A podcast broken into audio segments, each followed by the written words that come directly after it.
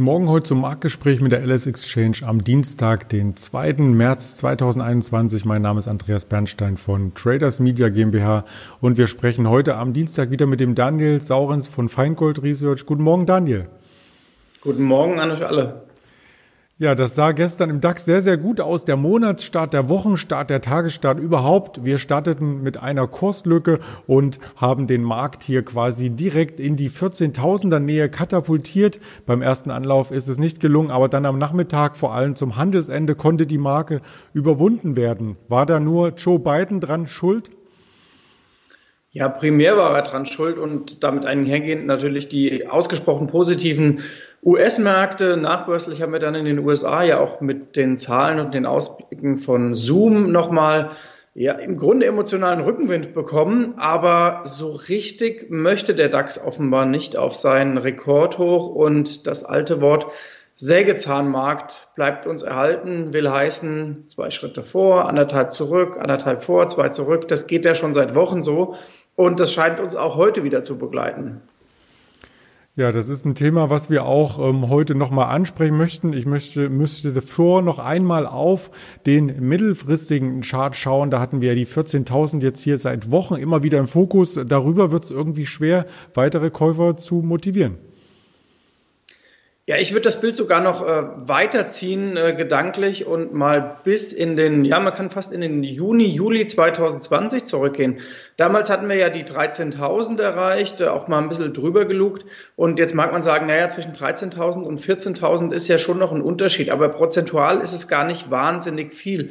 Das bedeutet, den einen Ausreißer mal weggelassen, den wir vor der äh, Abwahl von Donald Trump hatten, als es Richtung 11.400 ging, äh, rennt oder rennt, äh, kriecht der DAX im Schneckentempo zwischen 13.000 und 14.000 per Saldo hin und her seit mitunter sieben Monaten jetzt.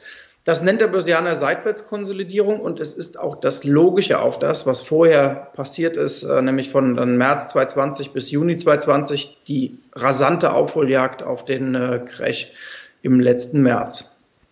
Die Psychologie spielt dann auch heute Morgen wieder eine Rolle, also die 14.000 als obere Begrenzung in der letzten Woche nicht übertroffen worden, gestern hauchdünn übertroffen, heute Morgen sind wir wieder darunter. Die schwache Vorbörse zeigt momentan 96 Punkte minus an, also das heißt, diese Range könnte uns noch ein paar Tage länger begleiten, oder? Ja, die könnte uns ein paar Tage länger begleiten und ich würde auch in den USA die 4000 im S&P 500 äh, psychologisch nicht unterschätzen.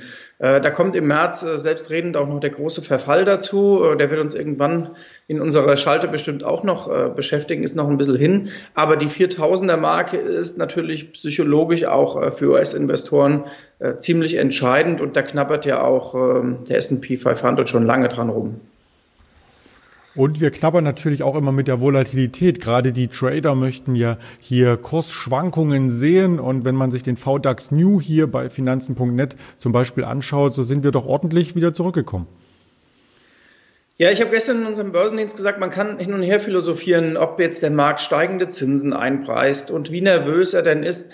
Die Wahrheit liegt äh, im Fußball äh, von Schalke bis München auf dem Platz und sie liegt an der Börse auch auf dem Platz äh, beim VIX und beim VDAX New, sprich bei der Volatilität. Das sind echte Ängste und äh, echte Euphorie, die da eingepreist ist. Und ähm, wann immer der VIX in den letzten Monaten über die 30 gesprungen ist, war entweder genau dieser Tag oder dann ein, zwei Tage später ein sehr guter Zeitpunkt und der richtige Zeitpunkt, um long zu gehen im Markt. Und das haben wir jetzt wieder gesehen, ähm, obwohl wir letzte Woche ja gar nicht so tief waren im Rücksetzer, auch im DAX dann übersetzt. Äh, es ging ja gar nicht äh, so wahnsinnig weit runter. Trotzdem musste man schon wieder die Hand aufhalten und auch in den USA S&P nehmen auf der 3.8 äh, und ein bisschen was, die Nasdaq in den kleinen Ausverkauf hinein schon wieder nehmen. Es ist eine komische Gemengelage, weil eigentlich denkt man, und äh, das geht uns auch ein bisschen so, äh, der Markt müsste noch mal ein bisschen weiter runter, um so richtige Kaufkurse zu haben. Aber Volatilität ist für uns der Motor und da gucken wir besonders drauf und die sagte eben, VIX 30, bitte reingehen. So sieht es aus und auch immer der Blick auf die USA gerichtet, wie du es schon andeutest. Quartalszahlen kommen hier immer noch um die Ecke. Wir möchten einige davon nochmal aufarbeiten. Da gab es letzte Woche beispielsweise vom Fleischersatz Burgerhersteller Beyond Meat Zahlen und die Aktie konnte sich gestern im Aufwärtstrend des Nasdaq gar nicht mit durchsetzen. Da klemmt es jetzt ein wenig, richtig? Da klemmt's jetzt. Ich glaube, wir brauchen noch erst einen neuen Namen statt Fleischersatz-Burgerhersteller. Der, der, der würde die Marketingabteilung, glaube ich, schocken. Der wäre zu sperrig. Nein, äh, Spaß beiseite. Beyond Meat hat äh, durch die Corona-Pandemie natürlich auch äh, Probleme in seinen Absatzmärkten, aber die Börse guckt da schon auch mit äh, Fantasie nach vorne und sagt, na, jetzt haben sie Kooperationen mit McDonalds und vielen anderen Anbietern. Und wenn dann auch wieder nach Corona diese, auch selbst diese Schnellrestaurants wieder häufiger besucht werden, dann wird das Beyond Meat Rückenwind geben. Und ich glaube, das Thema generell bleibt uns schon erhalten. Und man darf bei der Beyond Meat auch nicht vergessen, äh, die schoss ja nach ihrem Börsenstart damals über 200 Dollar nach oben. Und seitdem konsolidiert sie seit langer, langer Zeit. Wir übersetzen diese Aktien in unseren Portfolios im Börsendienst meist mit Discount-Zertifikaten, weil es da sehr attraktive Produkte gibt. Ähm, und auf der Trading-Seite kann man für einen kurzen Trade auch immer mal ein Turbo äh, mit reinmischen. Aber man darf jetzt auch nicht erwarten, dass die äh, so mit Werf nach oben durchstartet. Wie gesagt, äh, das muss sich alles noch ein bisschen finden. Ja, die Deals sind ja unter anderem mit Jump Brands ge, äh, ähm, gezogen worden oder eingefädelt worden. Und dazu gehört ja Taco Bell, KFC, Pizza Hut. Also da darf noch einiges in der Pipeline stehen. Aber das Ganze wird sicherlich nicht in einer Woche umgesetzt. Das sind ja mittelfristige Dinge. So ähnlich wie bei Airbnb. Wenn es dann mit dem Tourismus wieder losgeht, könnte auch Airbnb wieder durchstarten. Im Moment gab es auch Zahlen. Wie sahen die denn aus? Die waren gar nicht so schlecht. Also im vierten Quartal 2020 äh, lief es bei Airbnb, äh, das hören wir ja häufiger aus äh, der Tourismusbranche, zuletzt bei den internationalen Firmen, nicht ganz so schlecht wie erwartet. Äh, und ich erwarte für Airbnb in den nächsten Jahren aber, dass es weit besser läuft, als sich manch einer vorstellen könnte. Denn zum einen äh, spielt die Pandemie, so kurios das klingen mag, äh, Airbnb ja in die Karten. Ähm, es gibt Leute, die wollen vielleicht aus berechtigten Gründen jetzt nicht mehr in Hotels gehen, sondern eher eine kleine Einheit haben, sprich was privat vermietetes. Dann wird das Angebot am Hotelmarkt auch erstmal gar nicht mehr so üppig da sein, aufgrund von verschiedenen Restriktionen, Strukturen, äh, vielleicht weil auch einige Anbieter wegfallen. Und die Leute wollen zum dritten reisen, reisen, reisen. Und äh, davon wird Airbnb 2021 und Folgejahre profitieren. Und wir bei Feingold Research glauben ja, dass Airbnb noch was viel, viel Größeres werden könnte mit Fantasie. Denn die haben weltweit im Grunde die, mit die beste Datenbasis für Vermietung, aber auch für Einblicke in Immobilienmärkte. Sprich, welche Wohnungen ähm, kann man an welchem Ort der Welt zu welchem Preis vermieten? Darauf kann man mit guten Algorithmen, mit Sicherheit und mit guten äh, ähm, Datenbanken Rückschlüsse ziehen auf die Werthaltigkeit. Und wenn die dann im Immobilienbereich was machen würden oder ihre Plattform erweitern oder sich was anderes einfallen lassen, das wäre schon eine größere Nummer. Äh, vielleicht wie damals Amazon. Das ist ja auch bekanntlich nicht beim Buchhändler geblieben. Das stimmt und Microsoft auch nicht in der Garage. Aber vielleicht noch eine Frage zu Airbnb. Er ist ja mit Abstand der wertvollste Tourismuskonzern der Welt und trotzdem im letzten Jahr ein Verlust von 4,6 Milliarden. Wo waren denn da die Zahlen gut? Nur beim Umsatz? Ja, beim Umsatz und ähm, natürlich, äh, die machen noch äh, herben Verlust aber auch da der Vergleich wieder zu Amazon. Bei Amazon waren die Verluste jetzt nicht in dieser äh, dramatischen Größenordnung, aber auch Amazon hat ja im Grunde fast 20 Jahre das Spiel gespielt. Äh, Verluste sind uns egal. Wir wollen A, Markenbekanntheit und B, Umsatzwachstum um fast jeden Preis. Und im Nachhinein auch ich war bei Amazon, muss ich mal gestehen, lange skeptisch, ob das funktionieren kann. Und irgendwann merkte man, oh verdammt, wenn die den Schalter umlegen und was da alles hinten dran noch aufgebaut wird, das ist schon ja, heftig, stark.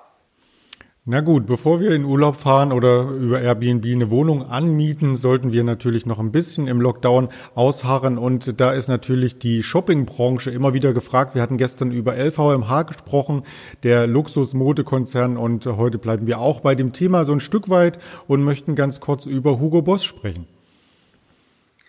Ja, Hugo Boss aus unserer Sicht sehr spannend. Die würde von ihrem Markenbekanntheitsgrad fast in unser Markenwertportfolio passen, das wir führen.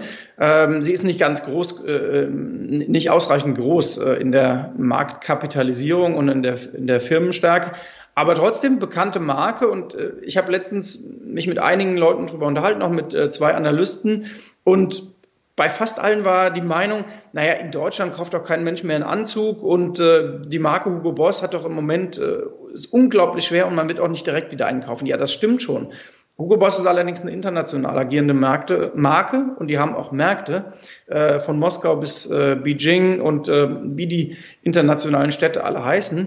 Und ich traue Hugo Boss schon zu, und deswegen ist sie auch in einem unserer Depots mit einem Optionsschein drin, dass sie hostieren könnte.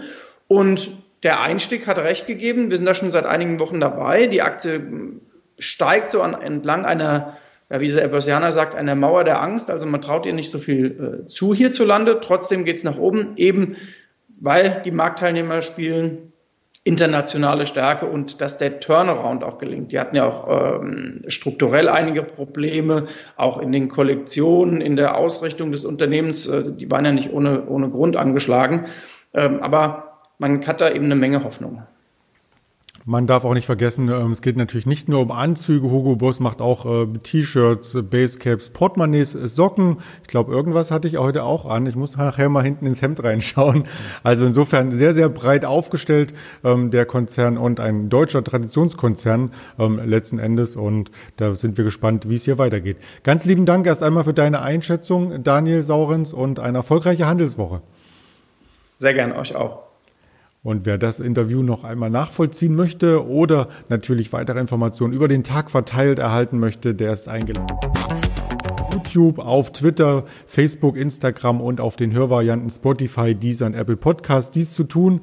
Bis dahin bleiben Sie aufmerksam am Markt und erfolgreich und gesund. Ihr Andreas Bernstein von Traders Media GmbH zusammen mit der LS Exchange.